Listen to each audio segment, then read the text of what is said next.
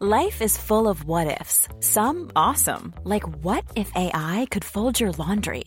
And some, well, less awesome, like what if you have unexpected medical costs? United Healthcare can help get you covered with Health Protector Guard fixed indemnity insurance plans. They supplement your primary plan to help you manage out of pocket costs. No deductibles, no enrollment periods, and especially no more what ifs. Visit uh1.com to find the Health Protector Guard plan for you. Bonne année à tous et c'est le retour du rendez-vous tech en live en plus. Tout va bien, on va parler du CES et du meilleur de ce qu'on y a vu. On va aussi parler de NFT, de Web3, de décentralisation, de réalité virtuelle, de métavers. Et oui, tout ça a fait l'actu et on vous en parle tout de suite.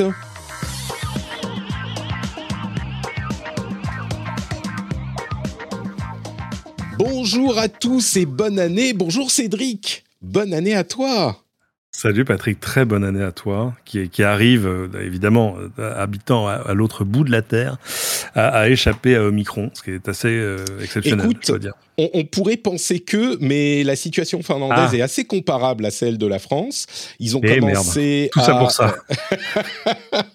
tu vois, mais enfin bon, euh, disons que si j'étais à Helsinki, ça serait la même chose. Moi, dans ma campagne perdue, effectivement, voilà, c'est ça, euh, au milieu de la forêt, et, donc c'est un petit peu plus isolé. Et à moins que je fasse le, tu sais, la randonnée de euh, deux heures jusqu'au village voisin, a priori, j'ai peu de chance de.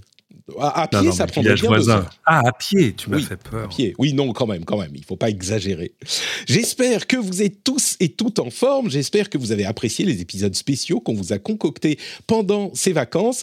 Et j'espère surtout que cette année commence extrêmement bien pour euh, vous tous et vous toutes, même si et l'année, euh, je, faisais la plaisanterie sur Twitter, je disais euh, quand même, l'année 2020, elle a été très très longue. Hein. J'espère que 2021 se passera mieux oui, bon. voilà.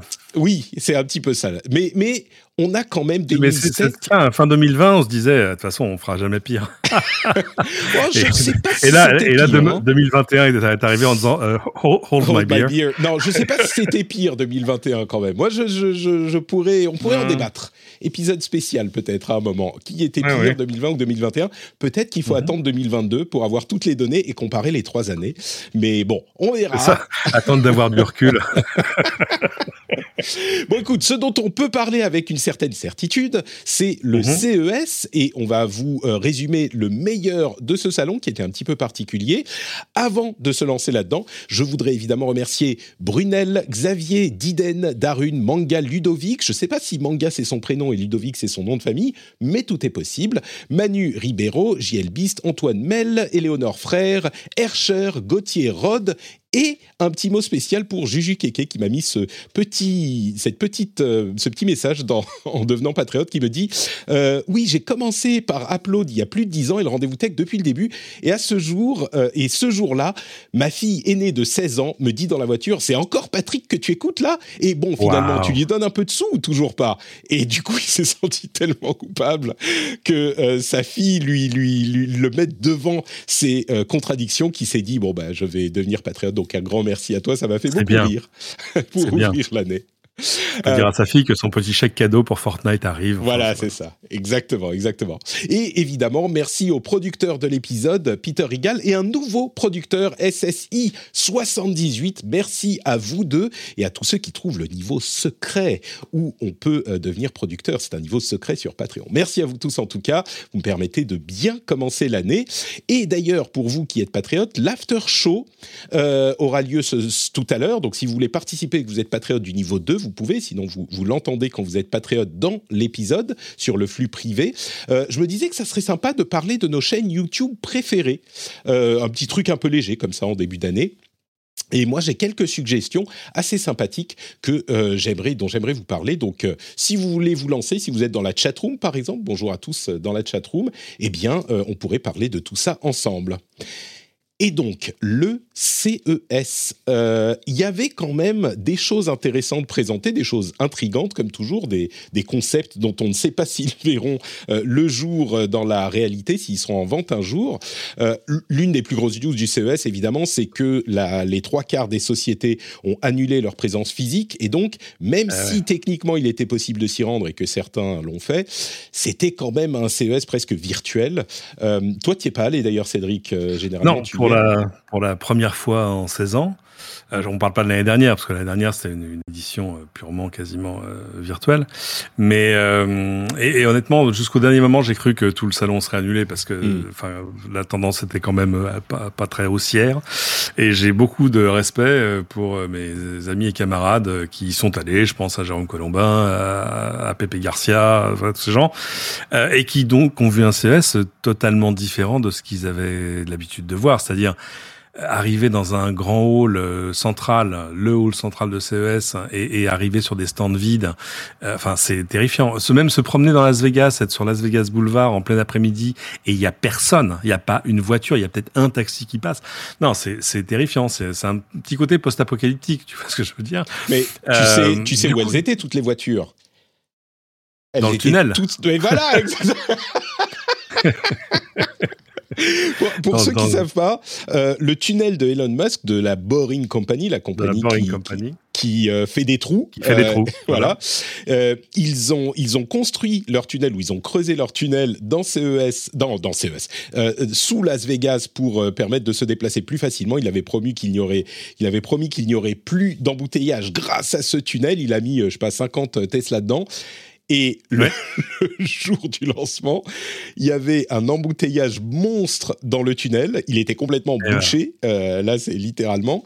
Et, et c'est ça, bon, ça fait rire parce qu'on aime bien se moquer d'Elon Musk, mais ah, ça fait rire, sauf si t'es si es claustro, t'as coup, parce que ça c'est un tunnel qui est assez fin, c'est vraiment euh, espèce T'as la place pour une voiture en largeur, quoi. C'est pour une voiture. Et moi, on rigolait parce qu'on dit nous on a des équivalents, c'est à l'ouest de Paris, t'as une portion de l'A86 qui est payante avec une espèce de tunnel à deux étages, bon très bien, qui est un peu comme ça, déjà assez bas de plafond, mais là c'est non seulement bas de plafond, mais c'est bien serré sur les côtés. c'est pire que ça. C'est pire que ça. Ils ont euh, il euh, n'y a pas de, de, de tunnel d'évacuation, il n'y a pas de tunnel secondaire, il n'y a ah, pas de. Euh, mais c'était dramatique la manière dont c'est construit. Euh, si t'as jamais vu, ça, ça, c'est un côté, euh, c'est un côté euh, Goldorak Go, tu vois ce que je veux dire ouais, C'est ça, exactement. Ouais. Transformation. je sais parce qu'ils ils rediffusent Goldorak, ça y est, en France et tout, c'est chouette. 74 épisodes. Allez les voir. Bon, donc ça c'était pour l'introduction, mais il y a quand même eu des trucs sympas. Moi j'ai noté euh, les, le, le, meilleur, les trucs qui m'ont paru les plus intéressants. Euh, il y avait des télés, des laptops, bizarres et différents, euh, mais intéressants aussi, des voitures, et puis bien sûr les trucs un petit peu plus traditionnels, des puces, etc. Mais pour les, les télés, je crois que le, le gros morceau, c'est le Quantum Dot OLED. C'est un nouveau type de dalle qui est conçu par Samsung, qui allie en fait le meilleur du LCD et de l'OLED. Pour ceux qui savent pas, le LCD, l'avantage c'est que c'est très brillant, donc on a une très bonne luminosité, sauf que euh, l'éclairage se fait par euh, un éclairage derrière les LED de couleur. Et enfin, oui, c'est ça. Et donc, euh, il est très difficile d'avoir des noirs vraiment profonds, vraiment euh, très très noirs en fait. Et donc, le contraste est jamais aussi bon que sur l'OLED. Ou sur l'OLED, on a la lumière qui est émise directement par les LED de couleur elles-mêmes. Et donc, quand elles mhm. sont éteintes, eh ben, c'est le noir absolu. Et donc, le contraste est infini entre la brillance maximum et le noir, qui est la brillance minimum. Euh, je suis peut-être pas bon sur les termes. Il y a une histoire de luminance, de brillance, je sais pas mais bon, vous comprenez. Euh, le contraste. Le, contraste, c'est la différence entre voilà le point noir et le blanc et le blanc. Et le Quantum Dot OLED résout les problèmes. Ah oui, parce que l'OLED, le problème, c'est que comme on n'a que cet éclairage-là, et eh ben souvent la luminosité maximum est pas fofolle. Elle n'est pas aussi importante que sur le LCD. Et généralement, l'OLED est l'écran de meilleure qualité, considéré comme les écrans de meilleure qualité. Mais on avait une, cette question de luminance. Et ben là, euh, le QD OLED, Quantum Dot OLED arrive. Donc encore une fois, des dalles euh, Samsung qui sont utilisés dans la première télé, euh, c'est une Sony, si je ne m'abuse. Et il y a donc euh, les avantages de la lumière profonde et des noirs profonds aussi. Donc ça devrait être la prochaine technologie télé qui est le must euh, pour la qualité de l'image. C'est bien parce que qu'on a, quand même, tu vois, des nouvelles technologies qui arrivent en télé, ce qui n'était pas, pas évident. En fait, l'histoire, c'est que l'OLED, à la base, avait pas de problème de luminance, enfin, de luminosité, euh, quand on le comparait au LCD. Sauf que le LCD a continué à avancer et, euh, avec, avec le QLED, avec tout ça. Et, et, là, d'un coup, ça devient un souci, surtout que toutes les télés sont passées au HDR. C'est-à-dire que tu as, envie, dans la même image, d'avoir énormément de contraste, avec des zones très claires, des zones très sombres. Et là, d'un coup, le LED, euh, ouais, on prenait un petit coup, même si honnêtement, euh, vraiment, euh, tu vas chez LG et tu prends les derniers écrans OLED, c'est des choses absolument... Enfin, la, qualité d'image est vraiment sublime. J'ai envie de dire qu'avec le recul, on, on, pinaille un peu, mais on peut toujours faire mieux, donc... Ça, c'est le, le, propre du, du, du, testeur euh, de produits tech, hein, euh, que ça soit du QLED, à vrai dire, même les écrans LCD aujourd'hui, ils sont d'une qualité incroyable. Mais quand tu as les deux l'un à côté de l'autre, bon, bah l'OLED était quand même le, le, maître, et surtout les télé LG que tu mentionnes. Là, euh, ces dalles Samsung risquent de reprendre le dessus, et elles seront, elles sont dans des télé Sony maintenant, mais bien sûr, elles vont arriver sur tous les, tout, enfin, les, Samsung, ils vendent à tout le monde, hein, donc je suis sûr que d'autres. ils n'ont que des amis.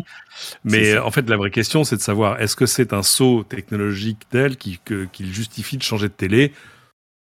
J'ai envie de dire non, gardez votre télé le temps qu'il faudra et, soyez juste heureux de savoir que quand vous aurez envie d'en changer, il y aura une chouette nouvelle technologie que vous pourrez adopter. En plus, euh, ça, lui laissera le temps de, baisser un peu en prix parce qu'on le sait, les, early adopters euh, payent toujours quand même une sérieuse taxe. C'est ça. La taxe sur la euh, nouveauté. Il y a eu d'autres télévisions intéressantes. Samsung a fait des télés avec euh, la possibilité d'acheter des NFT dans les télés. Alors, on parlera de NFT tout à l'heure, mais enfin bon. Alors, ouais, bon. OK. Mais, il y a mais ça, le, problème, c'est, le problème, c'est la mise à jour des plateformes logicielles derrière, etc. Euh, bon, ah, enfin, bref. Ça n'est que l'un des problèmes. Oui. Et il y a aussi des télés avec des hubs gaming qui vous permettent de streamer directement les jeux depuis Google Stadia ou euh, GeForce Now, euh, mais pas de cloud Microsoft, donc la, plateforme Xbox, qui est sans doute la, le meilleur deal euh, pour les questions de streaming, si on met, alors pas techniquement, mais pour la disponibilité des jeux. En termes de contenu. C'est ça.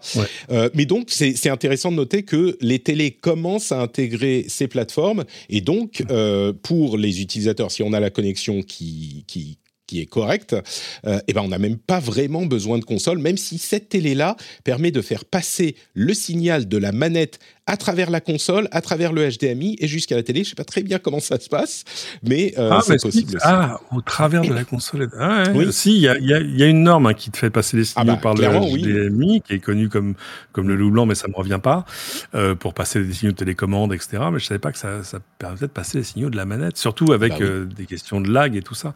Mais c'est amusant, moi ça me rappelle, il y a quoi? Il y a 8 ans, 9 ans, le lancement de la PlayStation 4, souvenez-vous. Vous qui PlayStation 4, ah oui, c'était 2013. Oui, T'es sûr que c'était pas Ah oui, non, tu as, probablement raison. Et euh, qu'on était allé voir en avant-première euh, à Tokyo et tout ça, et j'avais interviewé le patron de PlayStation de l'époque euh, en lui disant mais en fait c'est la dernière que vous lancez, la dernière console physique probablement, parce que la prochaine ce sera un truc qui sera intégré au téléviseur. Il avait souri genre je t'aime un peu moins déjà. on pourrait on pourrait parler juste de voilà, s'il te plaît. On pourrait parler de cette maintenant là, ça serait. Voilà, le meilleur vendeur, c'est celui qui te vend ce qu'il a sous la main.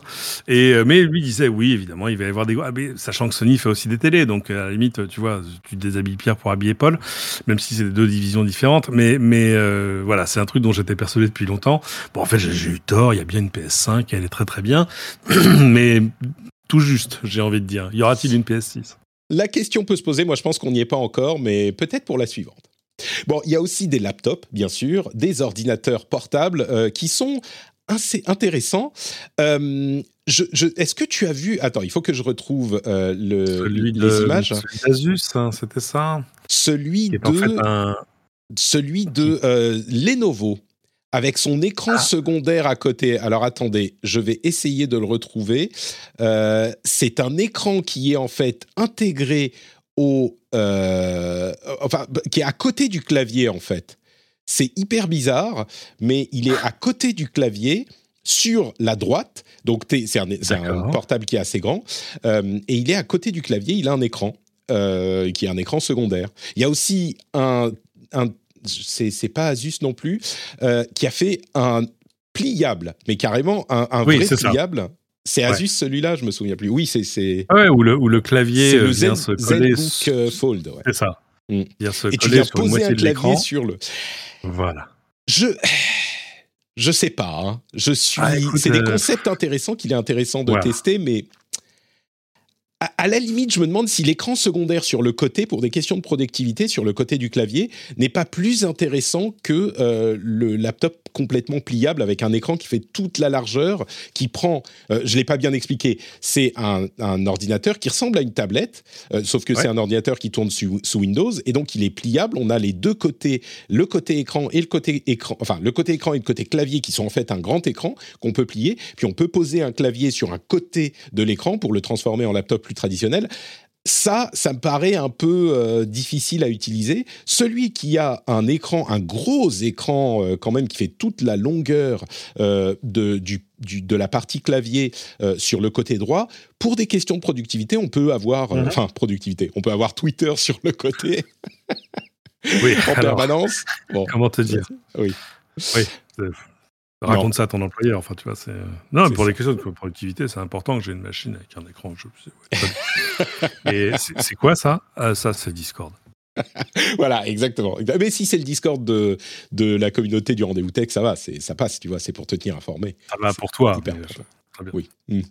Bon, t'as pas l'air hyper séduit par ces écrans. Je sais ce qui va te parler. non, mais ça fait très longtemps que les, constructeurs cherchent, tu vois, des, nouveaux form factors et explorent des choses, euh, les testent, les montrent. Moi, j'étais allé voir un jour le, centre de design d'Asus. Ils font des trucs absolument euh, remarquables. Après, il y a le filtre de euh, Bon, on sait le faire. Est-ce qu'on va en vendre? Est-ce que les gens en veulent vraiment? Qu'est-ce qu'ils vont en faire? Enfin, etc. Mais euh, c'est pas mal que. il date de quand le premier laptop? Oh, po, po, po, Amstrad, euh, quelque chose comme ça. Euh, qu'on continue à essayer de trouver autre chose que juste un, un, clavier en bas, une charnière et un écran au-dessus, quoi. Ouais, c'est sûr. Mais jusqu'à maintenant, bon, le modèle est populaire. Enfin, le modèle fonctionne parce que tous ces trucs, on en a vu des tonnes et aucun n'a vraiment gagné de, de, même pas en popularité, mais en utilisabilité. Donc, euh, et dans le même temps, tu vois bien que la, tablette a pas tué le laptop.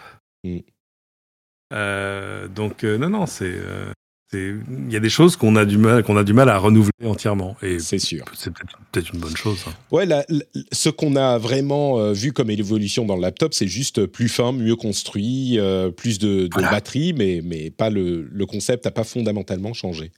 Euh, Google a annoncé un truc intéressant également, c'est leur ensemble, comment ça s'appelle? Better Together, leur initiative Better Together, qui en fait, on sait que Apple copie Google, Google copie Apple dans le mobile tout le temps. Là, pour le coup, c'est euh, Google, qui, copie. C'est ça. Et c'est un ensemble de protocoles, de standards euh, qui vont permettre au téléphone Android d'interagir avec les autres machines de votre écosystème, que ça soit par exemple euh, assez notablement les écouteurs, les petits écouteurs Bluetooth comme les AirPods, les, équivalents, eh ben, ils pourront se connecter à différentes machines automatiquement. C'est la chose qu'on note plus spécifiquement. Il y a des moyens d'envoyer des fichiers d'une machine à l'autre et une partie de ces fonctionnalités pourra fonctionner également avec des PC Windows. Donc euh, ça marche bien sûr avec l'écosystème Google, Android et les Chromebooks, ces choses-là, mais ça marchera aussi en partie sur les, PC Windows. Euh, courant 2022, ça sera implémenté et ça c'est plutôt euh, plutôt pas mal parce que c'est vraiment hyper pratique dans l'écosystème Apple et je suis content que ça arrive ailleurs aussi. En gros, si tu es 100% Apple, ça va te rappeler euh, Continuity, euh, ça va te rappeler euh, AirDrop, bien évidemment. Ça. mais que d'autres avaient fait un Huawei l'AFM et ça marchait qu'avec les laptops et les téléphones Huawei, c'était un peu, un peu limité. et puis, et puis, oui, tiens, le fait de pouvoir déverrouiller ton, ton ordinateur avec ta montre, là aussi, j'ai déjà vu ça quelque part. mais c'est plutôt. Mais c'est de bonne guerre. Hein. Et puis justement, puisqu'on parle de standard, tu te souviens comment il s'appelait le, le standard des objets connectés et des euh, objets de, de, de, la domotique. Euh, euh, il a commencé avec un autre don. Non, non, moi je parlais de celui de... plus que des standards. Ouais, moi je parlais de, de celui qui est en, en, cours d'élaboration par Apple, Google, ah, Samsung. Oui, ça c'est leur nom aujourd'hui. Bref, moi je cherchais le nom, le, nom initial. Ah Peu importe. Aujourd'hui, il s'appelle Matter et il devrait vraiment être lancé 2022. Et c'est plutôt une bonne nouvelle parce que l'une des choses, alors il y a peut-être plusieurs raisons, mais l'une des raisons pour lesquelles euh, l'informatique, euh, euh, la domotique vraiment n'a pas aussi euh, bien euh, n'a pas aussi bien marché qu'on aurait pu l'espérer, c'était ces problèmes de standard qui font que bah, si tu achètes euh, une ampoule d'une marque et un interrupteur d'une autre, eh ben ils vont pas se parler, ça va pas marcher ensemble. Et du coup, c'est vraiment une entrave au développement de l'écosystème, au-delà même du fait que bah, les gens n'aiment pas forcément les produits qui sont disponibles aujourd'hui. Je dirais même que c'est une, une entrave au développement de l'écosystème et peut-être à l'exploration de d'autres type de fonctionnalités qui pourraient arriver. Eh bien, enfin, Matter se lance. Il y avait des doutes pendant euh, un ou deux ans sur leur euh, capacité à vraiment produire quelque chose. Et Là, ça se fait. Euh, tous les appareils compatibles Matter seront compatibles entre eux, et c'est un standard qui est, c'est ça qui est important, euh, soutenu par les plus grosses sociétés de la tech, et on inclut Apple et Google là-dedans, et pas que. Le petit bémol, le petit point noir, c'est que euh, il n'y a pas grand-chose qui a été dit sur la rétrocompatibilité. Donc, les appareils existants, ce que vous avez mmh. déjà, il n'est pas garanti qu'ils soient compatibles avec Matter. Alors, ça dépend parce que le parce que Matter en fait est opéré autour du consortium Zigbee. Euh, mais euh, ça veut dire que peut-être que les appareils qui étaient déjà Zigbee arriveront à devenir.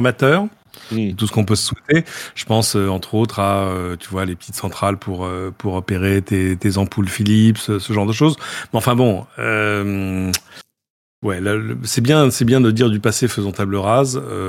en même temps, ça arrive peut-être au bon moment, mais parce que c'est vrai que là, euh, même pour l'avoir, pour avoir essayé pas mal de choses. Alors il y a des choses qui sont très euh, qui marche bien. Moi, je, HomeKit avec Apple, ça marche bien, mais c'est limité en termes d'offres. Euh, et alors après, il y a des choses qui marchent, tu vois, qui te disent ouais, je fonctionne avec ton Alexa, ton Google Assistant, ton tout ça. Mmh. Mais c'est souvent il euh, faut aller euh, développer pour l'un ou pour l'autre et euh, c'est très pas, pas, pas vraiment, mais à chaque fois, il faut que tu aies téléchargé, tu vois, pour une ampoule connectée, une prise connectée, des choses simples. Hein. Il faut que tu aies téléchargé l'obscure application chinoise du fabricant pour le connecter au truc. Enfin, ça devient un tout petit peu une usine à gaz quand ça marche, c'est super, euh, mais euh, mais dès, dès qu'il faut que tu refasses de la, un peu de maintenance dessus, il faut que tu te souviennes du nom de l'application chinoise dont tu n'avais qu'un QR code sur un papier livré dans la boîte de ta prise connectée il y a trois ans. En fait, ça, ça, voilà, il y a, c'est, c'est, c'est un peu limité. Donc euh, voilà, avoir un vrai standard, ça va probablement faire avancer les choses. Même si c'est intéressant parce que le, la domotique, c'est quand même un truc dont on parle depuis euh, toujours. Mm. Euh, et on voit qu'il y, y, a quand même des limites à l'adoption. C'est-à-dire que tu as, des fous furieux, tu vois, qui connectent tout. Le chauffage, le machin, la lumière, le truc. C'est ça, ça tu t'aboutis, on se croirait dans Mon oncle de Jacques Tati à la fin, tu vois. Tu, tu, tu ouvres la porte, la lumière passe en bleu, enfin, etc. ah non, non, mais parce que tu peux faire des ah, scénarios absolument déments. Oui. Et quand les scénarios s'affolent, c'est là que c'est rigolo. C'est-à-dire que quand tout à coup, c'est ta, ta belle-mère à qui t'a prêté la maison, tu l'as pas averti du fait que euh, quand tu ouvres la porte et que tu machin, le volet s'ouvre, l'assistante te dit bonjour, la lumière passe au vert, etc., etc., et, et, bah, la cafetière démarre. Euh, ça sera beaucoup plus facile à faire avec Matter, euh, dont je vois dans l'article que ça s'appelait Chip avant. On m'a dit dans la chatroom Fred, en fait, peut-être que c'est passé par le nom Fred aussi. Et, et Thierry dans la chatroom, euh, tu as donné le nom Project Connected Home over IP au moment où je l'avais euh, surligné sur le, le, texte. Donc, euh, tu crois que je t'ai pas vu? C'était ah. sur, sur l'article. Euh, mais oui, c'est vrai que ça risque de faire évoluer les choses. Moi, j'ai j'ai beaucoup de euh, Philips Hue qui est très très bien, mais même mm -hmm. ça avec euh, Apple, ça fonctionne pas trop mal. Mais quand même, euh, parfois, quand je veux passer par les raccourcis pour lancer tel ou tel scénario, j'avoue que ça fonctionne de manière un peu aléatoire. Il faut que je lance telle application. Voilà c'est bon. Euh, et ben, espérons que Matter permettra de fluidifier un petit peu tout ça. On arrive au moment que Cédric attendait euh, le plus, c'est ah. celui des voitures. Et il y avait des choses assez oh. intéressantes dans les voitures. Euh, je, bah, je, je, vais te laisser nous, nous dire ce que tu en as retenu. Il y avait des, des concepts bah. plutôt sympas.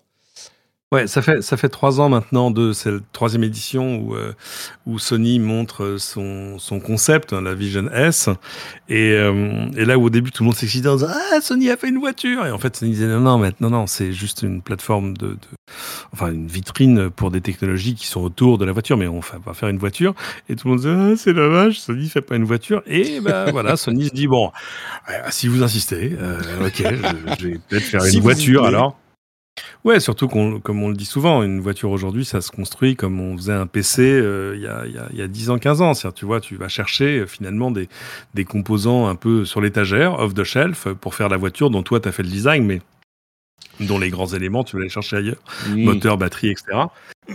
mais ouais, c'est quand euh, même industriellement, c'est quand même beaucoup plus ambitieux de construire des voitures que de, de construire. Bon, peut-être que des laptops c'est complexe aussi, mais c'est, c'est tu vois, au niveau de non, tu penses que monte Sony...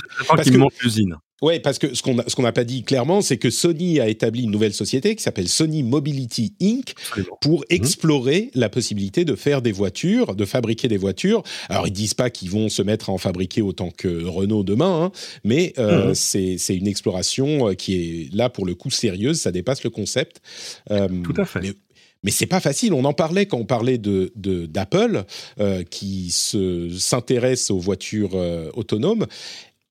C'est quand même une industrie autrement plus lourde de fabriquer des bah, voitures, mais tu penses que c'est faisable? C'est difficile de dire que tu vas être fabricant de voitures si tu n'as pas euh, d'usine.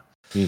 Euh, tu, tu, peux, le côté je sous-traite tout, euh, c'est-à-dire que ton, ton, l'essentiel de ton expertise, elle est dans, le, comme le reste hein, d'ailleurs, mais en même temps, c'est aussi ce qu'Apple fait par ailleurs, euh, elle est dans la construction de l'usine, en gros, dans la mm. construction de l'outil industriel qui te permet de fabriquer, etc. Donc, euh, donc reste à voir. Euh, mais euh, cas de Sony, on verra ça se passe. Euh, je, je, suis toujours très curieux de voir le truc sur Apple parce que je je sais pas. Je. c'est pas d'Apple qu'on parle tout de suite. On en parlera peut-être tout à l'heure. Mais... C'était pas le sujet. Mais du coup, la, surtout, la Vision S, la Vision S de Sony, elle a des choses intéressantes. Moi, je t'avoue que j'ai pas regardé de trop trop près. Euh, c'est plus l'annonce bah, de, de, la. De ouais, les écrans sont super, le son est génial, les interfaces sont sont, sont pas mal, euh, la voiture en elle-même. Euh, bah, je l'ai pas conduite, euh, mais euh, D'autant qu'ils le disent bien, hein, c'est encore un truc exploratoire euh, sur oui, ce serait intéressant, mais on va voir, enfin, etc. Euh, donc, euh, ben, j'espère que ce sera assez intéressant pour qu'ils poussent le, le, projet jusqu'au bout, quoi. Mais, mais je veux dire, la, le, la Vision S, c'est une voiture, quoi. C'est pas qu'il y a un truc où tu dis, waouh, mais ça, j'ai jamais vu de ma vie. C'est bon, c'est une voiture avec un bel écran. Je veux dire, une voiture, avant une Tesla, tu te serais peut-être dit, waouh, mais qu'est-ce qu'ils ont fait Mais là, bon, c'est une voiture faite par un technologiste, quoi. Hmm. Voilà, c'est ça. Et, euh, et c'est intéressant d'ailleurs de voir. Moi, j'ai été frappé de je, pour tout dire, je suis allé acheter des, des masques hier, des masques FFP2, et, et je vois le, la marque qui est, tu vois, un peu gaufrée sur le masque. C'est BYD. J'ai mis BYD, mais, mais bien sûr, mais c'est une marque de voiture électrique. Et donc je suis allé voir, et en fait, tu, du coup, je suis un peu tombé dans une espèce de rabbit hole, tu vois, de, de mais qui sont tous ces gens qui fabriquent des voitures Et c'est là où on reprend le, le, truc sur les 200 constructeurs de voitures électriques en Chine aujourd'hui. Mmh. Euh, donc il y a, y a une espèce d'explosion euh, parce qu'en plus ça y est, il y a plein de pays et je parle pas juste de chez toi où euh, tout à coup on vend plus de voitures électriques que d'autres choses. Euh, mais euh, mais tout ça, toute cette ébullition va à un moment se calmer un peu autour de grands acteurs, autour de tout ça. Mm. Donc c'est non non c'est. C'est pour ça que c'est intéressant que Sony s'y intéresse aussi, même si Sony eh n'est plus comme à la grande époque un, un acteur aussi essentiel de, de l'électronique. Enfin ils sont très importants bien sûr, mais mais, c'est triste de le dire, mais je, crains que tu n'aies raison. Euh, il y a BMW qui a présenté un concept aussi. Alors là, c'est carrément plus du gadget. c'est la voiture recouverte d'écran e-ink, donc encre électronique, qui change de couleur du blanc au noir de manière dynamique. C'est-à-dire qu'à tout moment, on peut la faire passer du blanc au noir. C'est vraiment impressionnant la manière, enfin la, la très beau et ça n'a aucun intérêt. Ah, on est, d'accord. Mais c'est très beau. C'est ah bah très, beau, mais mais enfin, c'est une bête de salon. C'est ça, c'est ça. On est, d'accord. C'est mettre des écrans, recouvrir la carrosserie de la voiture par des écrans. Euh, même si c'est des écrans d'encre électronique, donc pas non plus des trucs super chers. Ouais, bien sûr. Bah, c'est un peu, ça semble un peu, euh, oui. Mais je, je, pense que ça, ça a dû mettre des, des, l'étincelle dans, dans, les yeux de pas mal de, de gens amoureux de bagnole, enfin, mm. amoureux de bagnole, genre Jackie Tuning, tu vois ce que je veux dire Parce que tout à coup, tu peux afficher euh, ce que tu veux. J'ai fait la, la, dernière mise à jour de ma Tesla. Alors il y a un mode maintenant rigolo où, euh, où elle te joue de la musique en faisant flasher les phares, ce qu'il faisait sur une, un ancien modèle, la Model X, où il ouvrait les portes en jouant une symphonie, etc. Et c'est là que je me suis aperçu qu'en fait les phares sont des phares à LED, mais à LED avec euh, avec des petits LED, c'est-à-dire que t'as coup les phares ah, affichent Tesla sur le euh... Voilà, non pas RGB, juste blanc, mais mais euh, ils peuvent afficher des choses sur le mur devant. Ah. là, ça affiche juste ça. euh, bah oui, mais. D'accord. Voilà, et si tu veux, dans la même idée, euh, imaginez que tu vas pouvoir afficher ce que tu veux en temps réel sur ta voiture. Mm. Euh, par exemple, va te faire foutre connard pour le mec qui est derrière toi. Enfin, tu vois, je ne sais pas. euh, je pense que voilà, ça, ça, ça, ça, va forcément créer des. Enfin, ça va pousser certains à l'imagination. Peut-être Oui, pas vers le meilleur, mais on verra. Ah, bon, après, c'est que du noir et blanc. Imagine si en plus on peut mettre de la couleur avec de l'encre. Ça non, existe. et hein, ou, de, ou la vidéo. mais- Oui, oui, ah oui, de la Au vidéo. secours, au secours. Euh, autre chose, euh, bah, on revient du côté de Sony. Ils ont présenté leur nouveau casque de réalité virtuelle.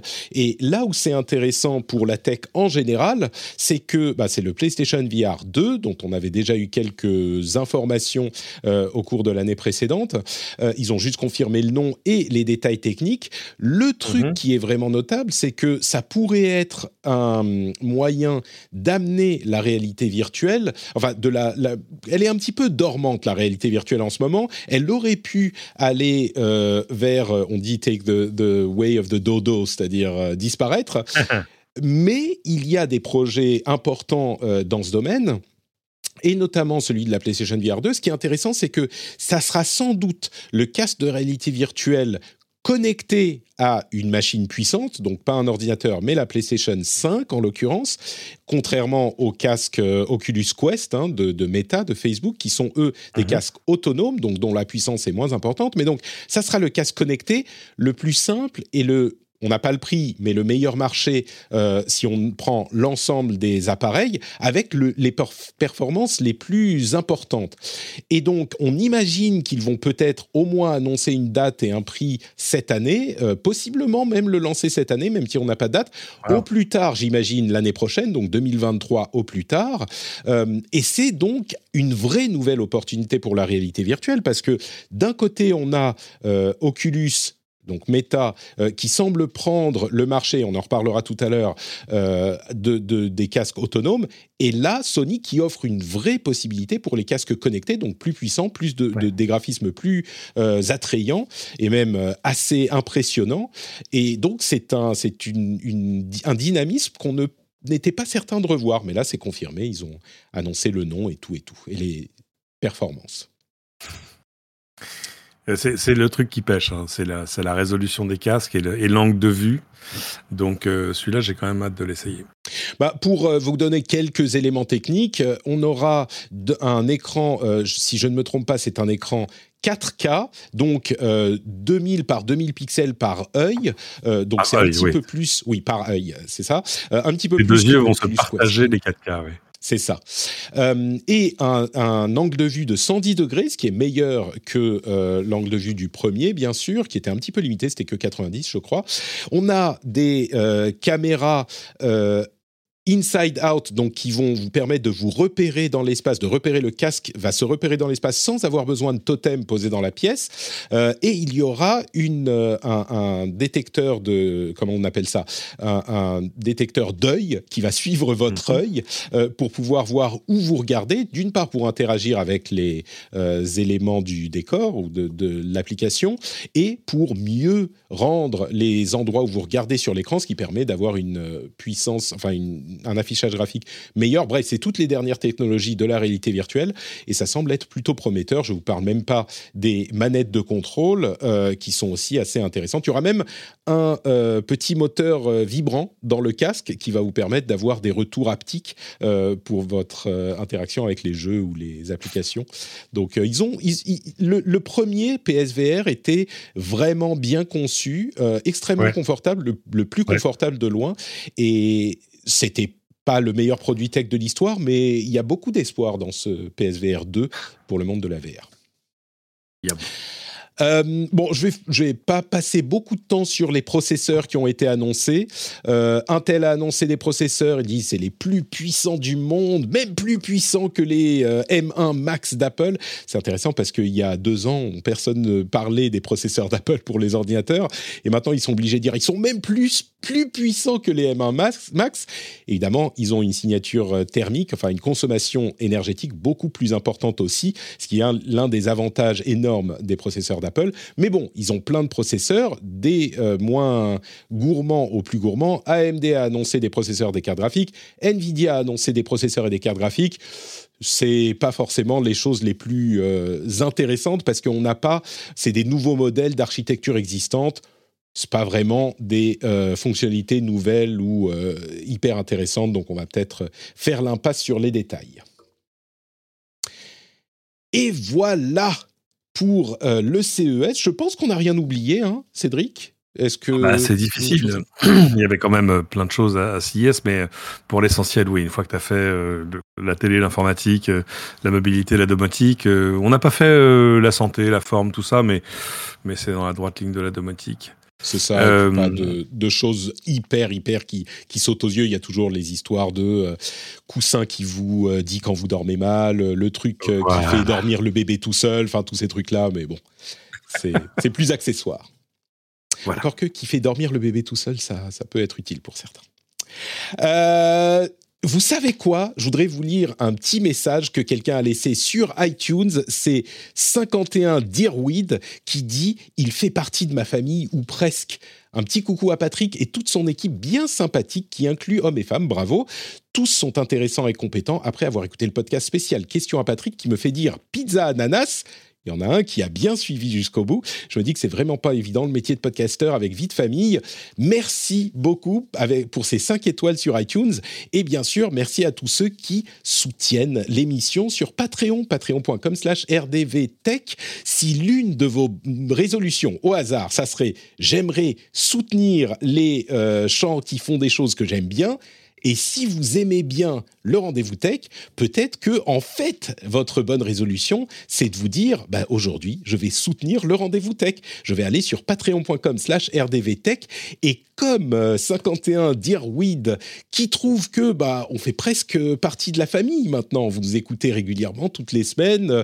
Votre fille de 16 ans par exemple vous rappelle que vous écoutez Patrick depuis un petit moment et que vous aimez bien ce qu'il produit. Et ben peut-être que c'est le moment de passer pour une petite somme ridicule, minuscule, d'un euro à peine par semaine, même pas le prix d'un café dans certains cafés, euh, et ben vous pouvez soutenir l'émission. Donc c'est le moment. Potentiellement, posez-vous la question, dites-vous, allez, j'y vais, patreon.com slash rdvtech, le lien est dans les notes de l'émission et je vous remercie tous et toutes de votre soutien et bonne année, évidemment. Life is full of what ifs. Some awesome, like what if AI could fold your laundry? And some, well, less awesome, like what if you have unexpected medical costs? United Healthcare can help get you covered with Health Protector Guard fixed indemnity insurance plans. They supplement your primary plan to help you manage out of pocket costs. No deductibles, no enrollment periods, and especially no more what ifs. Visit uh1.com to find the Health Protector Guard plan for you. Hiring for your small business? If you're not looking for professionals on LinkedIn, you're looking in the wrong place. That's like looking for your car keys in a fish tank. LinkedIn helps you hire professionals you can't find anywhere else, even those who aren't actively searching for a new job but might be open to the perfect role. In a given month, over 70% of LinkedIn users don't even visit other leading job sites. So start looking in the right place. With LinkedIn, you can hire professionals like a professional. Post your free job on linkedin.com slash people today. Alors, un des sujets qui a été énormément abordé euh, pendant les vacances, j'ai vu beaucoup de gens en parler, c'est évidemment les NFT, le Web 3, la euh, décentralisation. Et il y a eu plusieurs euh, histoires qui ont illustré un petit peu ces discussions. L'un des, éléments importants, c'est qu'il y a une personne qui s'est fait hacker son portefeuille de crypto et qui s'est donc mhm. fait voler ces NFT de Bored Apes et Mutant Apes. Alors, pas partir dans les détails, c'est des NFT, des images de différents petits modèles de singes avec des lunettes, avec des casquettes, et il y en a plein de différents et ils se vendent très cher. Il en avait pour à peu près 2,3 millions de dollars, mais c'est pas ça qui est intéressant. Ce qui est intéressant, c'est qu'il s'est fait voler parce qu'il s'est fait hacker son appareil avec du phishing. Il s'est fait hacker son portefeuille. Donc c'était sa faute.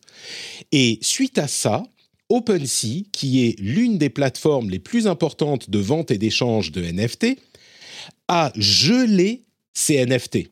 Ce qui veut dire qu'ils ont interdit la vente ou l'échange de ces NFT spécifiques qui euh, appartenaient à cette personne pour qu'ils ne soient plus échangeables. Alors ça ne veut pas dire qu'ils les récupèrent, mais les voleurs ne peuvent plus les revendre pour en tirer profit.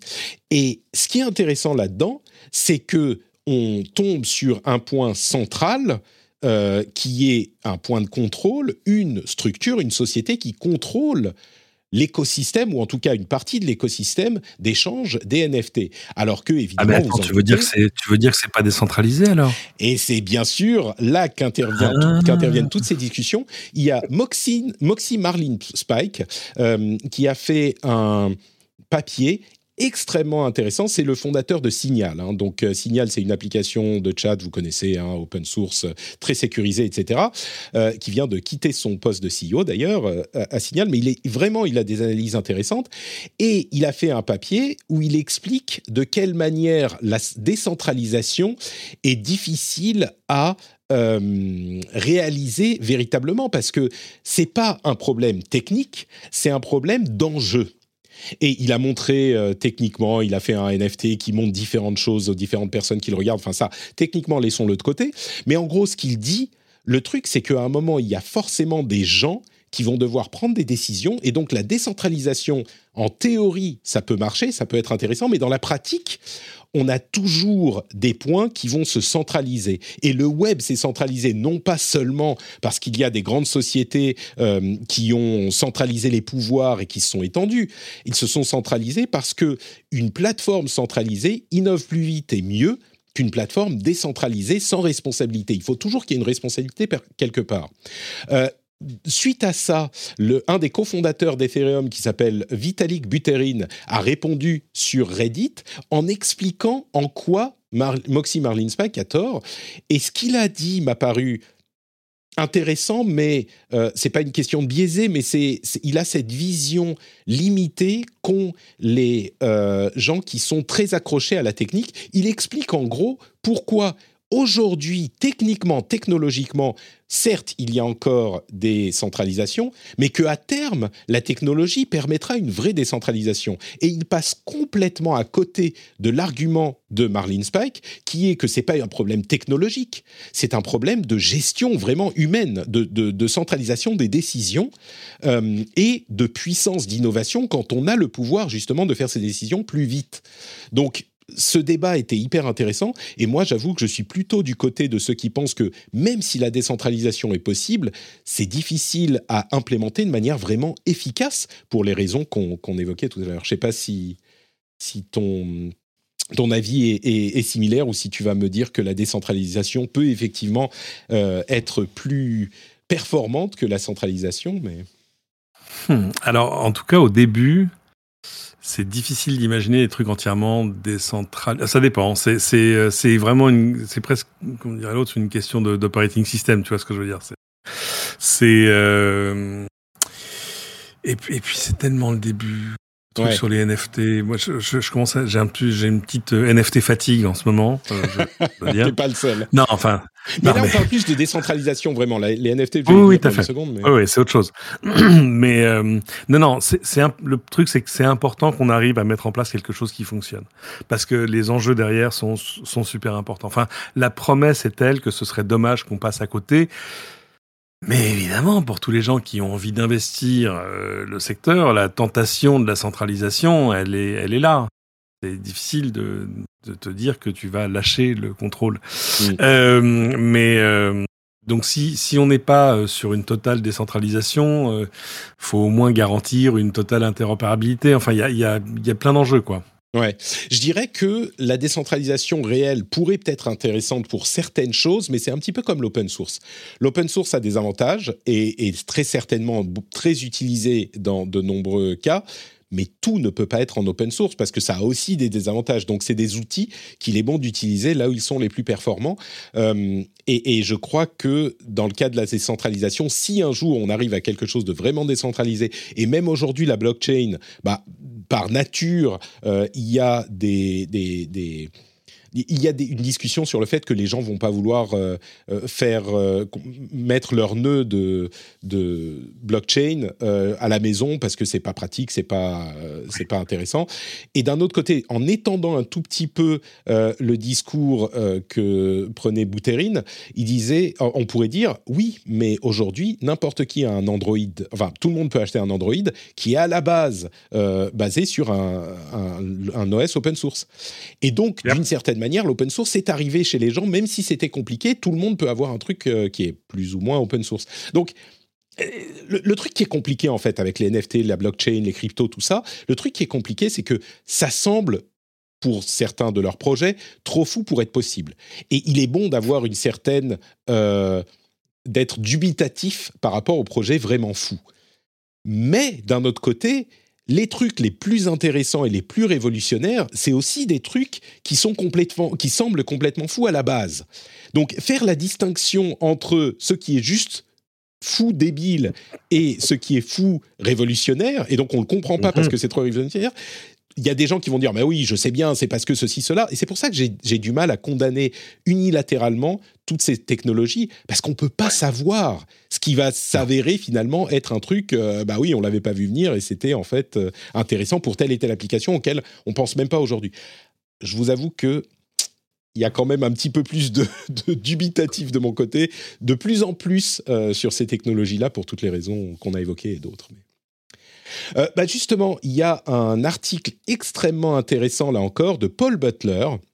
Il sera dans la newsletter d'ailleurs cet article, euh, donc je vous encourage à vous abonner à la newsletter si vous souhaitez euh, le, lire sur notepatrick.com. Mais pour résumer, il passe en détail les défauts d'une économie du jeu vidéo basée sur les NFT.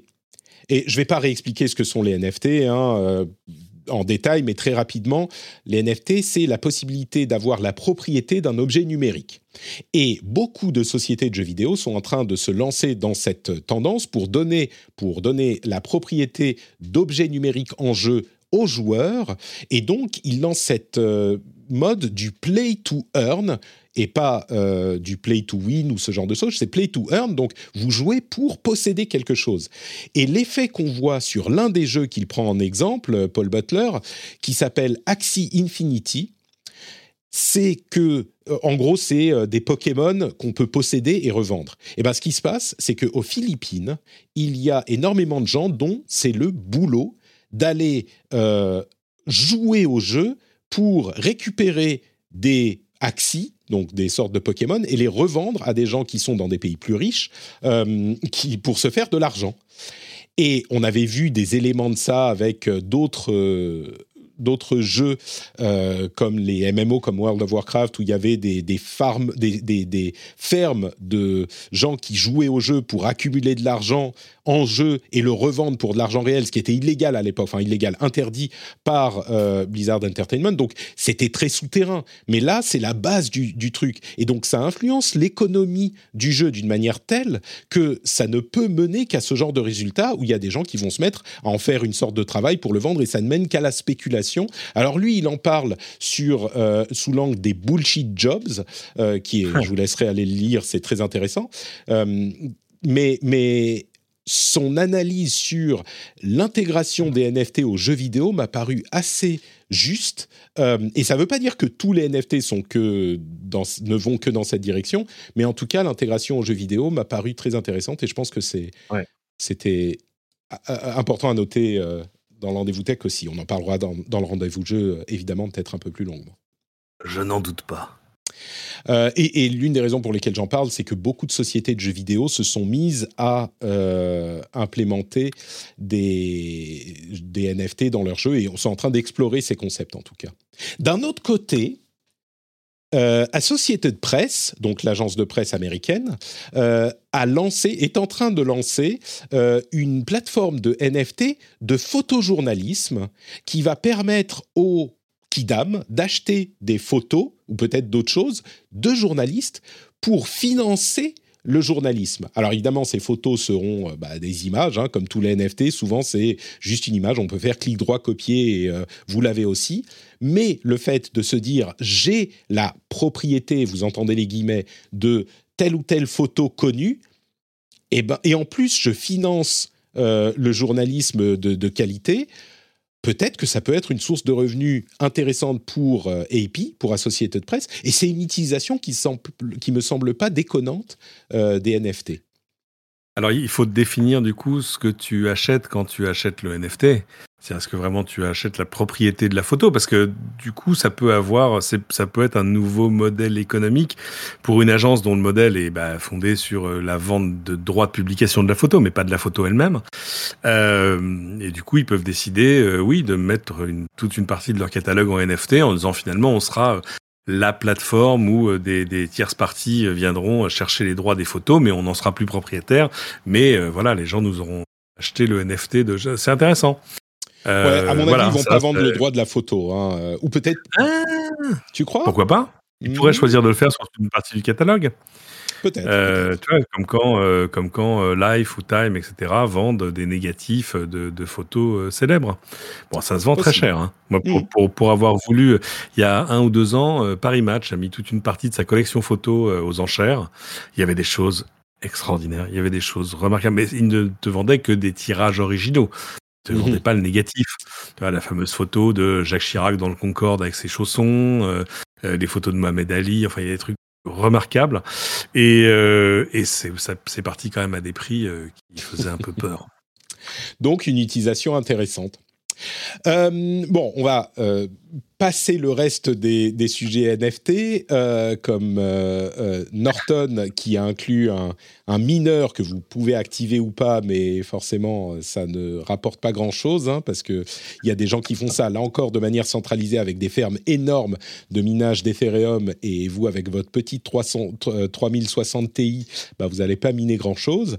et parlons un petit peu d'un autre terme bien en vogue, la VR et le métavers. Deux ah. choses. Alors, deux choses que je voudrais évoquer.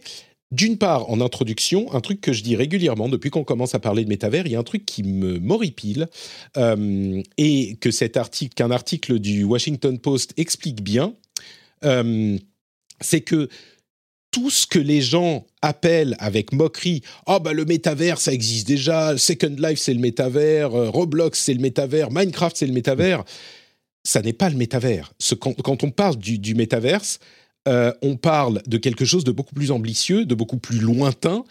Euh, c'est pas juste un monde virtuel en 3D. J'avais fait un long thread Twitter très énervé il y a quelques, il y a genre deux semaines, et, clairement euh, Washington Post m'a emboîté le pas. Euh, ce qu'on appelle le métavers, c'est le rendu photoréaliste de d'environnement ou de personnes qu'on peut euh, implémenter n'importe où de manière interopérable. Et ça, ça a des implications beaucoup plus grandes que juste on a créé un monde virtuel en 3D qu'on peut explorer depuis son écran ou depuis un casque de réalité virtuelle. Ça n'est pas du tout la même chose. Donc, la prochaine fois que vous entendez quelqu'un dire euh, bah voilà le métavers ça existe depuis longtemps regardez Second Life euh, vous pouvez rire intérieurement pour pas être mal poli en lui riant au nez, mais ça n'a rien à voir. C'est pas du tout de ça qu'on parle. C'est comme évoquer, je sais pas moi, les premiers téléphones portables euh, qui étaient des valises euh, qu'on installait dans sa voiture et un iPhone aujourd'hui qui vous donne accès à, toute la connaissance du monde dans votre poche. Ça n'a rien à voir. Bref, deux choses sur les univers virtuels il y a Sony et Manchester City, le club de foot, qui sont en train de travailler sur la reproduction d'un stade, euh, d'un stade, euh, le stade de Manchester, j'imagine, euh, en univers virtuel, de manière aussi photoréaliste que possible, pour explorer les possibilités que ça pourrait donner. Et si on se laisse imaginer un instant ce qu'on pourrait faire avec un stade photoréaliste et des joueurs photoréalistes, alors ils vont pas jusque-là, mais si on imagine qu'ils vont reproduire en direct les mouvements des joueurs et le mouvement de la balle de manière fidèle pendant un match, ou peut-être même après le match, eh ben ça ouvre des possibilités vraiment intéressantes. C'est-à-dire que si on met un casque de réalité virtuelle et on peut voir le match avec des angles différents, ou même, à vrai dire, euh, peut-être, enfin oui, avec un casque de réalité virtuelle, ou même sur son écran, mais les possibilités, je ne sais pas si ça serait intéressant, ça se trouve c'est comme la 3D sur les télés, ça n'a pas d'intérêt, et personne ne veut de ça, mais ça titille l'imagination, je dirais. Peut-être que on va vouloir voir le match en direct en suivant, comme dans un jeu vidéo, peut-être comme si on imagine un drone qui suit le joueur dans son dos un petit peu au-dessus, tu vois, et suivre une action euh, de cette manière, en étant au milieu du stade, tu vois, ce genre de choses. Mm-hmm. Alors, euh, c'est des choses qui ont déjà été explorées pour faire des replays virtuels, etc. Je réfléchis à haute voix. Il y a plein de choses qui ont été explorées parce que ce qui est intéressant, c'est que le sport et le foot en particulier, on sait qu'il y a un marché. Euh, on sait qu'il y a de l'argent. Euh, c'est pas compliqué de, de, financer des projets innovants. Ouais. D'ailleurs, euh, ils se lancent tous dans les NFT. Hein. Ils font un argent totalement fou, tous les clubs de foot avec des NFT, de manière sans ah bah avec, euh, avec les chilis et tout ça, oui, bien sûr. C'est, oui, c'est, j'ai vu je, la, la, la valeur presque le token du PSG de ça, c'est 300 millions. Enfin, ils sont tous entre 3 et 600 millions. Non, non, il y a, y, a, y a ça. Mais c'est intéressant parce que ça leur donne des moyens de de surfidéliser et de monétiser aussi leurs super fans. Oui. Le, le super fan de l'équipe de foot jusque-là, bon, ça c'est autre chose. Mais euh, sur le sur les, les premières applications du métavers, c'est ça. En fait, c'est ça qui manque, c'est-à-dire que c'est un truc qui manque de killer app. Euh, tu vois, mhm. Microsoft te dit, vous verrez, dans deux ans, tous vos meetings se feront dans le métavers. Tu dis, really? Mm, euh, Enfin, c'est ça. C'est à chaque fois qu'on te décrit un truc, tu dis, ouais, j'irai voir, hein, mais euh, bon. Voilà. Bah, pour moi, le, le, truc qui manque, c'est cette histoire de photoréalisme. Si tu réussis à avoir un truc qui est tellement réaliste que tu as l'impression d'y être, plus ou moins, là, le sentiment de présence est accru et tu peux manipuler la réalité. C'est un petit peu la matrice, quoi. Et tu peux faire ce que tu veux en, uh-huh. avec la présence des gens. Tu peux mettre la présence des gens au milieu du stade. Alors que physiquement, c'est pas possible de mettre euh, quelqu'un, tu vois, tous les fans au milieu du stade. Même avec une uh-huh. caméra, c'est pas tout à fait la même chose. Maintenant, pour moi, ce genre de choses, c'est pas dans deux ans, c'est peut-être même pas dans cinq ans. Pour arriver à ce genre de performance, il faut voir à dix ans, tu vois, et c'est maintenant qu'ils commencent à le construire. Il y, a une autre vidéo qui a fait le tour euh, du web, qui est cette vidéo, c'était Walmart, je crois. Euh, mm-hmm. Qui avait fait une vidéo concept de euh, bah regardez, on peut nous dans le métavers vous faire une expérience shopping dans nos magasins. Et, ils ont reproduit en fait un 3D, un magasin avec, mais alors c'est du 1 pour 1, hein, c'est-à-dire qu'on a euh, les les rayonnages, euh, les produits euh, alignés, et puis il faut l'attraper avec la main et le mettre dans le tu caddie. Pousses ton caddie Tu pousses ton caddie en mode first-person shooter, mais, mais sans shooter. C'est ça. Alors c'est proprement ridicule. Mais oui, mais alors, est-ce que tu, tu sais où je vais aller mon mais J'ai un mais moi, mais oui, t'en as un autre. Moi, bah, je, je, sais parce que j'ai eu mes discussions familiales à propos de ça. Moi, ça m'a ça m'a énervé profondément en disant mais c'est pas possible que des gens qui ont tous les tous les moyens du monde, en gros, n'arrivent qu'à ça comme concept, juste arriver à reproduire en 3D l'expérience du magasin et du caddie. Enfin, c'est quand même une inanité totale. Et, euh, et, finalement, j'ai creusé un peu. En fait, cette, cette vidéo, elle date de 2017. Euh, c'était un concept pour je ne sais quel truc qui a été fait par une agence avec Walmart et tout ça. Enfin, en gros, passer ma expression, ça pissait pas loin, tu vois ce que je veux dire. Je pense que c'était juste l'idée de recréer une expérience graphique de ça ressemble à quoi le supermarché virtuel. Bon, c'est pour ça d'ailleurs que c'était, euh, tu vois, il y a beaucoup d'effets en trop. Enfin, tu dis, non, mais je veux pas, tu vois, avec des, tout à coup, les, rayons euh, euh, s'effacent sous tes pieds. Il y a un nouveau rayon qui arrive avec des swing, swing, swing, swing. Tu dis, non, mais non, non, moi, je suis venu chercher, tu vois, je suis venu chercher d'une, un, un, poulet, une douzaine d'œufs et, et, et, un, et, un, kilo de carottes quoi. Euh, et donc euh, donc bon, j'ai arrêté de m'énerver en disant si c'est ça la vision, ça n'a aucun intérêt. Euh, mais euh, Mais j'ai vu que j'étais pas le seul à être énervé. Mais bon, en fait, il y avait pas de quoi s'énerver. Voilà, on s'est un peu, on s'est un peu monté le bourrichon sur un truc qui n'avait pas l'ambition de nous dire ceci est le monde de demain. Non, pas du tout. C'était voilà. C'était effectivement une vieille vidéo euh, de 2017. J'écoute ton mais. Alors, mon mais, qu'est-ce que c'est? Euh, il y a un truc qui, évidemment, quand on va faire du shopping, euh, l'idée aujourd'hui, pour beaucoup de choses, c'est que on veut éviter de s'emmerder à marcher dans les rayons. Euh, si on peut éviter de le faire, bah c'est pas pour se le recréer en 3D. Par contre, un truc qui nous manque, c'est les showrooms. Et c'est pour ça que beaucoup de gens vont encore à la Fnac ou chez Darty ou ce que c'est, regarder les télés et regarder les objets. Alors, peut-être que dans le monde virtuel, on n'aura pas la possibilité de voir exactement la différence de qualité d'une télé par rapport à l'autre. Mais le sentiment d'aller se balader, tu vois, pour certains types d'achats, d'aller se balader dans un endroit physique pour observer la taille, euh, la manière dont ça, euh, la chose à quoi ça ressemble. Enfin, tu vois, le, fait d'avoir une sorte de contact presque physique avec les objets, euh, ça peut avoir une certaine valeur. Et encore une fois, c'est un gros mais, mais si on arrive à un sentiment presque photoréaliste, eh ben peut-être que ce, cet effet showroom pourrait être recréé, pas complètement, mais euh, de manière euh, intéressante en 3D. Et ça ressemblerait un tout petit peu à certains éléments qu'on voit dans cette vidéo. Donc, de mhm. là que j'étais moi aussi très très énervé, je me disais, bah, enfin, qu'est-ce que c'est que ces conneries On n'a pas besoin de ça, machin. je me suis dit, ouais, mais attends une seconde.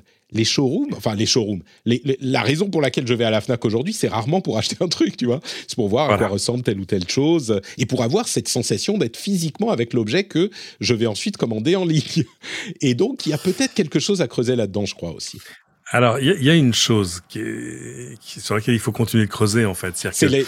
J'aurais dû intituler une analogie comme les carottes râpées. Euh, je, vous la ferai pour la prochaine fois. Merci, euh, la chatroom. Pardon. Euh, c'est que tous nos environnements sont, sont super en termes d'accessibilité, de tout ça, de rapidité, de trucs. T'as des milliards, des millions d'applications accessibles en 5 secondes, etc. Mais, mais tous ont un énorme défaut, c'est le manque de, comme on dit en pas français, de, de découvrabilité. Mmh c'est-à-dire, tu, tu, sais que dans l'App Store, il doit y avoir une centaine d'applications que tu serais ravi de découvrir si tu savais qu'elles existaient et si tu savais comment y arriver. Pas juste en cherchant par un mot-clé parce que tu cherches un truc spécifique, mais juste en découvrant. Comme que quand, quand tu arrives devant un kiosque à journaux, tu vois, en disant Ah, attends, il y a un magazine sur ça, mais c'est incroyable, je vais l'acheter. Ben voilà. Le problème, c'est que découvrir de nouvelles choses est très, devient très compliqué. Euh, tu vois tout l'argent que Netflix euh, a, a investi et d'autres, hein, toutes les plateformes, justement, pour te permettre de faire du browsing euh, un peu euh, efficace ou pas d'ailleurs, parce qu'il y a des fois tu, tu, passes ta soirée à choisir ce que tu vas regarder. Bon bah il est trop tard maintenant, on, regarde rien finalement. Euh, je viens de faire du. Je, je viens de faire du pas arriver, hein. Je viens de faire deux heures de death scrolling sur, sur Netflix en disant ah tiens il y a ça ah ouais il y a ce film là j'avais oublié. Bon bref voilà doom scrolling pardon et donc donc de fait explorer des environnements en 3D du coup qui vont te permettre de découvrir des choses. Ça a plein d'applications. Hein. C'est pas juste euh, la culture, le divertissement, le, mm. divertissement, le commerce, mais je pense euh, personne n'a réussi, par exemple encore aujourd'hui, à faire un, un, un, salon au sens de salon professionnel. Tu vois, un CIS, un machin virtuel. Ça, ça n'existe pas, ça ne marche pas, on n'y arrive pas, euh, c'est soit trop compliqué, trop chiant, trop machin. Et là encore, ça répond à tiens j'ai envie de voir ça ça et ça mais ça ne répond pas à tiens je, je vais aller le nez au vent découvrir des choses au hasard non ça c'est pas fait pour mm. et donc euh, donc peut-être que le métaverse a des, aura des choses à nous proposer euh, de ce côté là mais mais c'est vrai que le, l'espèce de là encore d'ébullition autour de ça faut, faut pas oublier, dire, si on en parle, c'est parce que c'est parce que Zuckerberg a décidé que Facebook s'appelait Meta. Mais mais euh, si tu veux là encore raisonner par analogie, c'est vraiment comme si ton, je sais pas, ton, ton papa t'offrait un poney pour te faire oublier qu'il a sauté la bonne, quoi. Euh, voilà. Et là, tu dis, ah, un poney! ah, c'est chouette un poney. Voilà. Je ne serais, pas aussi, euh, aussi catégorique que toi sur Meta, pas sur euh, les, les gens pour l'instant, le méta... mais... Non, mais à, à ce stade, le, le, le métaverse de Meta, c'est un poney, c'est pas une licorne, quoi. Oui, mais personne n'a dit. Tu sais, c'est ça qui me frustre dans cette histoire, c'est que Zuckerberg a passé deux heures et sans du tout euh, oublier toutes les critiques qu'on peut émettre à l'égard de, de, Facebook et de Meta, il a passé deux heures à dire on est en train de travailler sur un truc qui se deviendra peut-être réalité dans 5 ou 10 ans. Et ce que tout le monde retient, c'est euh, oh lol, euh, regarde la vidéo de Walmart de 2017, c'est trop trop con. Tu vois, c'est ça qui me frustre, c'est que. C'est injuste, bien sûr. Non, mais c'est pas, c'est pas. Alors attends, ça, tu donnes l'occasion pour défendre Mark Zuckerberg. Littéralement, tu donnes l'occasion de faire ceci. Voilà, première utilisation en émission de mon beau jingle, c'est l'avocat du diable. Euh, mhm. Alors, je veux pas défendre Zuckerberg, mais c'est pas parce qu'il est l'architecte de Facebook et que Facebook a énormément de choses à se reprocher et lui aussi, c'est pas pour ça que tout ce qu'il dit n'a aucun sens et est risible. Et c'est pas pour ça que le métavers qu'il promet euh, n'a aucune chance de, d'avoir des applications réelles. Et ça, c'est un truc qui me frustre beaucoup dans les réactions de foule et de masse de, bah, du net et du monde c'est qu'on s'emballe sur un truc pour les mauvaises raisons. Et là, on s'emballe sur l'idée que, euh, et c'est peut-être un ras-le-bol aussi avec, comme tu dis, les NFT, les bitcoins et les crypto-bros et tout ça, c'est genre, oh, allez, tout ça à la poubelle, et le métaverse dans le lot. Mais c'est des choses complètement différentes. Et on parle de choses, on critique des choses, on, on critique Zuck en pensant à des choses dont il n'a pas parlé. Lui, quand il parle de métavers, encore une fois, il ne parle pas d'environnement virtuel en 3D qui existe déjà. Il parle d'autre chose qui sera peut-être mis en place d'ici 5 ou 10 ans. Et donc, il y a une déconnexion là qui me semble contre-productive. Bref. Soit. je t'ai pas convaincu, mais euh, on, on réessayera un autre jour. Euh, un tout petit point, je vais pas en parler euh, très longtemps, mais sur la tech et la répression en Chine et un tout petit peu en Russie aussi. C'est des sujets que j'évoque régulièrement parce que je crois qu'il est important de garder une image claire de, ce qui se passe dans le monde et en particulier en Chine, où la tech était, connaissait un essor absolument invraisemblable et on le sait, on en a parlé en 2021. le Parti communiste chinois a comme commencé à réprimer de manière assez violente l'industrie de la tech euh, dans son ensemble, mais ça va plus loin que ça. Et il y a eu des, des chiffres, le nombre d'apps disponibles a été divisé par deux, on a euh, des, des, des, influenceurs qui se sont fait effacer du net, il y a 20 000 influenceurs qui ont disparu du net en 2021. Il n'accepte que le contenu euh, wholesome, bienveillant et en gros qui ne ah. critique pas le parti. Et il y a une enquête là encore qui sera dans la euh, dans la newsletter, euh, une enquête du New York Times sur la manière dont le gouvernement chinois retrouve et menace et harcèle ses ressortissants, y compris qui vivent à l'étranger, pour leurs actions, leur communication sur euh, Internet. Et il y a des choses absolument terrifiantes où des gens qui postent de manière euh, ils pensaient anonymes sur Twitter ou d'autres réseaux sociaux depuis l'étranger, reçoivent des coups de fil de la police locale euh, en Chine qui sont venus interroger leur famille, qui leur demandent est-ce que vous êtes le propriétaire de tel ou tel compte Twitter, et on ne sait pas comment ils les retrouvent. et Enfin bon, bref, c'est tout un ensemble de choses qui euh, ont été mises en place depuis 2021, sont vraiment euh, préoccupantes. Je vous invite à aller lire cet article qui sera dans la newsletter euh, et d'une manière générale, peut-être à vous intéresser d'un petit peu loin à toutes ces choses-là, parce que c'est assez préoccupant. En Russie, euh, le régulateur des médias a imposé à Netflix de devenir un service audiovisuel qui est enregistré dans le pays, ce qui veut dire d'une part qu'ils doivent euh, proposer des services, enfin des chaînes russes locales, euh, une vingtaine de chaînes russes locales. Là, on peut se dire encore, bon bah ok, ça c'est normal. Enfin, on peut comprendre qu'un pays dise, bah sur les services audiovisuels, il faut que vous ayez du contenu local, ok. Sauf que un autre petit alinéa euh, du règlement qui s'applique à ces services, c'est que bah, ils ne peuvent plus euh, héberger de contenu extrémiste. Là encore, vous entendez les guillemets. Le contenu extrémiste, on l'avait montré il y a quelques semaines quand on en parlait dans l'émission. Bah, D'une manière générale, ça veut dire contenu hostile au gouvernement euh, et en particulier le contenu qui défend Alexei Navalny, qui a été emprisonné, c'était l'un des, sans doute le dernier opposant crédible à euh, Vladimir Poutine.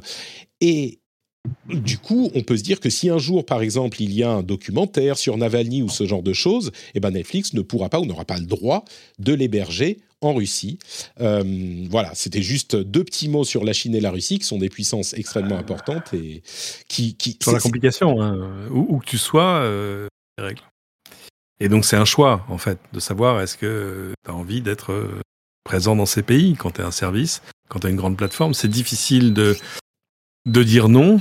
Euh, c'est quand même des endroits qui viennent avec euh, des règles auxquelles on est moins habitué chez nous, même s'il y a des règles sur plein de choses, mais qui sont pas forcément de cet ordre-là. Je, je, dirais que ça, c'est un élément important, bien sûr, mais il y a aussi l'autre élément qui est que, justement, les, euh, la, la, facilité de communication qu'amenait la technologie euh, une mhm. ouverture et une connaissance. Je sais pas ce qui sonne derrière euh, chez toi. Euh, Il y a un truc qui sonne? Ah oui, flûte, pardon, excuse-moi.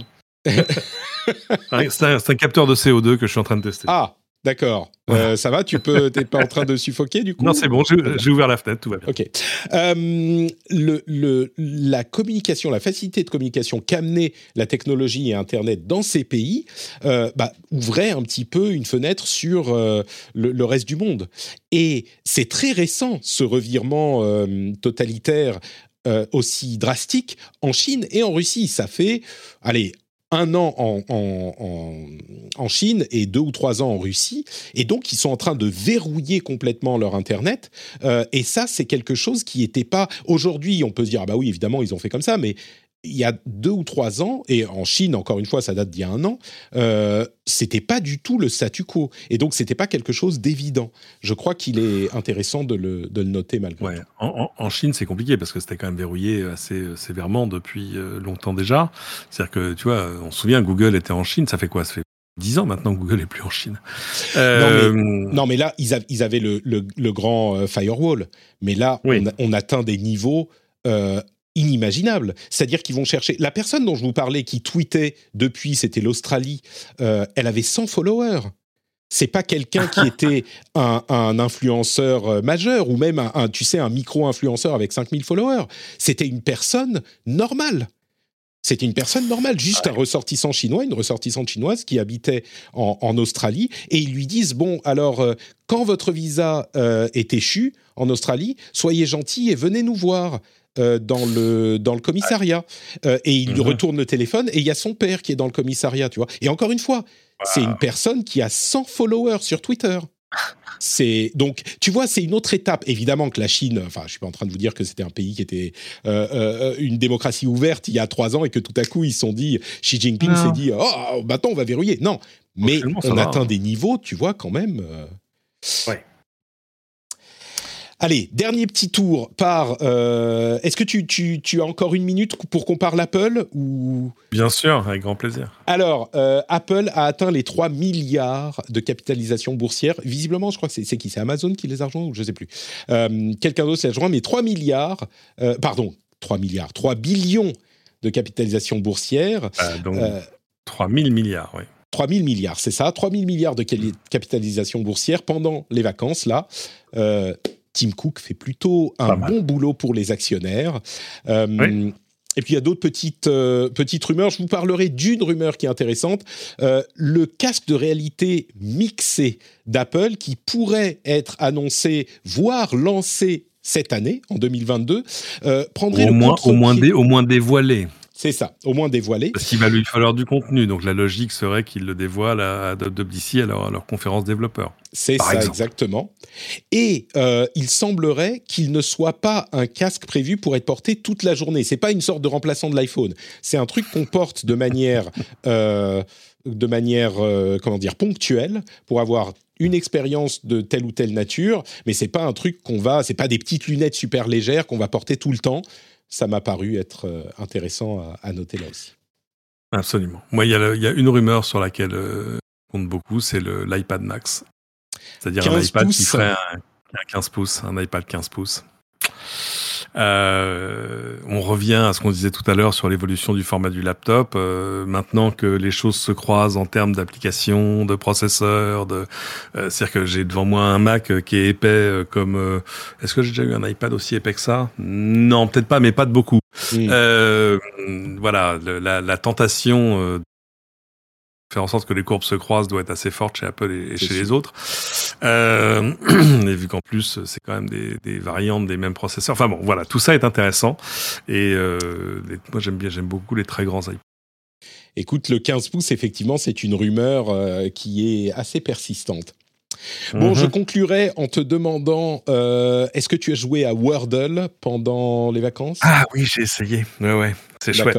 J'aime beaucoup. Mais, moi, je si, alors il y, a un équivalent, euh, enfin un équivalent français. En fait, c'est Motus. Hein, euh, oui.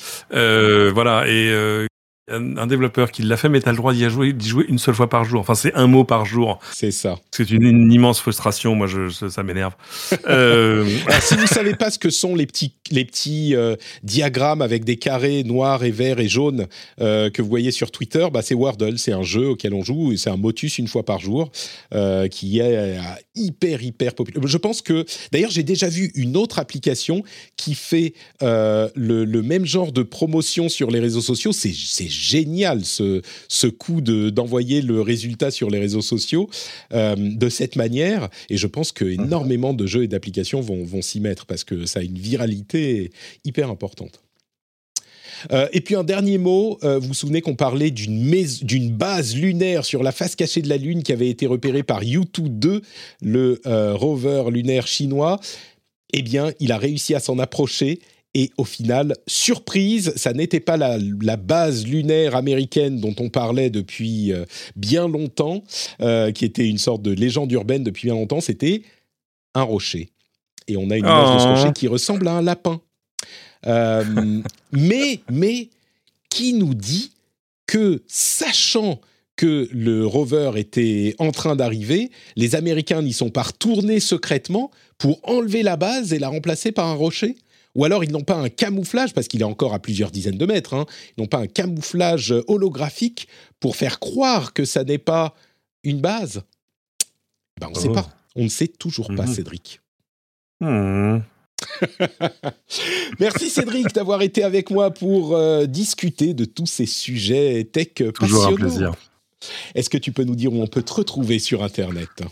Le plus simple, ad Cédric sur Twitter. Et puis maintenant que les, news du CIS sont arrivées, je vais peut-être tenir ma promesse et faire un, nouvel épisode des doigts dans la prise. On se parlera de tout ça. Yes, très très bien. Les doigts dans la prise, le podcast sur euh, les voitures électriques le plus populaire au monde du monde, du monde francophone connu, del mundo mundial, del mundo mundial, comme diraient les Espagnols. Pour ma part, c'est Patrick sur Twitter, Facebook et Instagram, notepatrick.com pour tous les liens vers tout ce que je fais, y compris la newsletter dont je vous parlais tout à l'heure. Et euh, si vous voulez rejoindre la formidable communauté des patriotes, qui sont les personnes les plus extraordinaires du monde, vous savez que vous pouvez aller sur patreon.com slash rdvtech et vous pouvez pour une somme totalement modique, euh, à hauteur de 1 euro par semaine, 1 euro par épisode, qui j'espère euh, ne sera pas un, poids trop important pour vous. Si c'est le cas, évidemment, si vous n'avez pas de quoi soutenir les créateurs, pensez à vous en premier. Mais si vous pouvez euh, vous passez d'un de vos petits cafés par semaine, patreon.com slash rdvtech, j'apprécie énormément et je vous fais de grosses bises et on se retrouve dans une semaine pour un nouvel épisode. Ciao à tous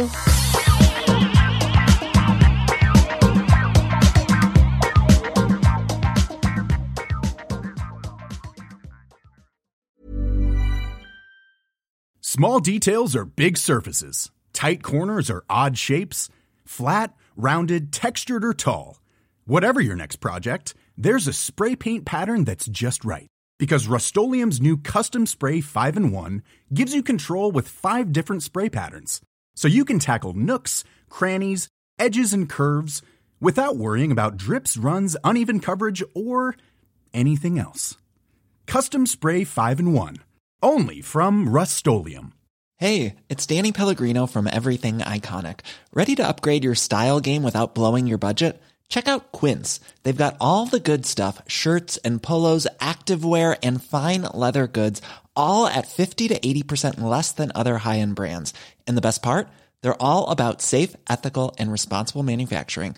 Get that luxury vibe without the luxury price tag. Hit up quince.com slash upgrade for free shipping and 365 day returns on your next order. That's quince.com slash upgrade.